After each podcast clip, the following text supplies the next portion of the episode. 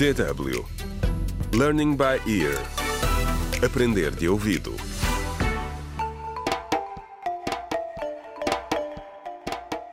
Contra o crime. Olá, bem-vindos ao quarto episódio da radionovela Contra o Crime, um desaparecimento em Picoa, escrita por Ursílio Noé. No episódio anterior, os homens que roubavam carvão vegetal no armazém em Picoa, amando de Cândida, a diretora florestal, deixaram para trás Félix gravemente ferido. O que lhe irá acontecer? E por que terá Cândida orquestrado um assalto?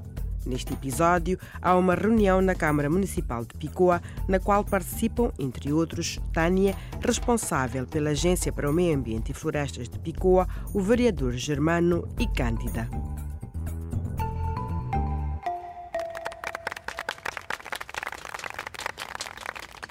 Muito obrigado, muito obrigado.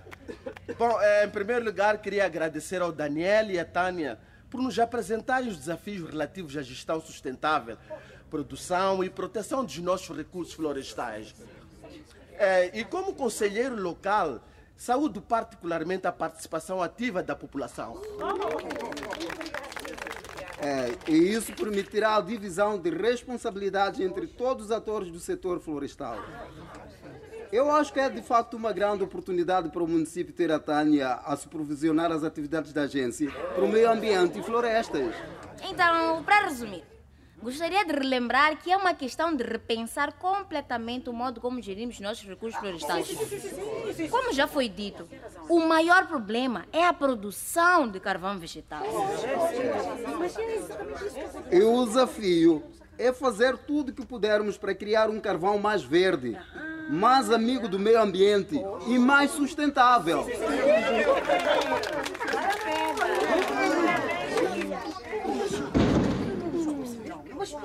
Ah, qual é o problema dele? Igor, estamos no meio de uma reunião. Parece que viste um fantasma. Aconteceu uma coisa. O quê? O que queres dizer com isso? Do que, é que estás a falar, Igor? Desembucha, pá. Félix, Félix, onde estás? Os nossos médicos confirmaram-se. Arrumaram o armazém onde a tua sobrinha Tânia e o patrão tinham guardado os nossos sacos de carvão. O quê? O que é que estás a dizer? O meu carvão?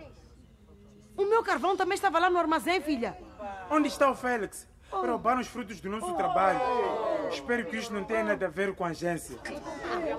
Não sejas ridículo, Igor. O Félix não veio à reunião. Mas estás a dizer que o, o armazém foi assaltado? Ah, era exatamente disso que tínhamos medo, Tânia. Tu e a tua agência querem nos roubar o nosso sustento. E acho que o Félix percebeu isso. Ele percebeu sempre tudo. E, e foi por isso que boicotou esta reunião.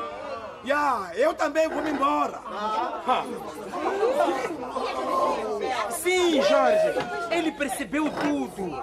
E agora o armazém está completamente vazio. Só ficaram as marcas dos pneus na entrada.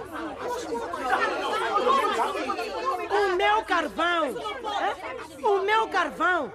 Vês, minha filha, eu sempre te disse que o teu tio não gosta de ti. Ele não veio aqui para te apoiar aqui. E sabe-se lá se não foi ele que organizou o roubo.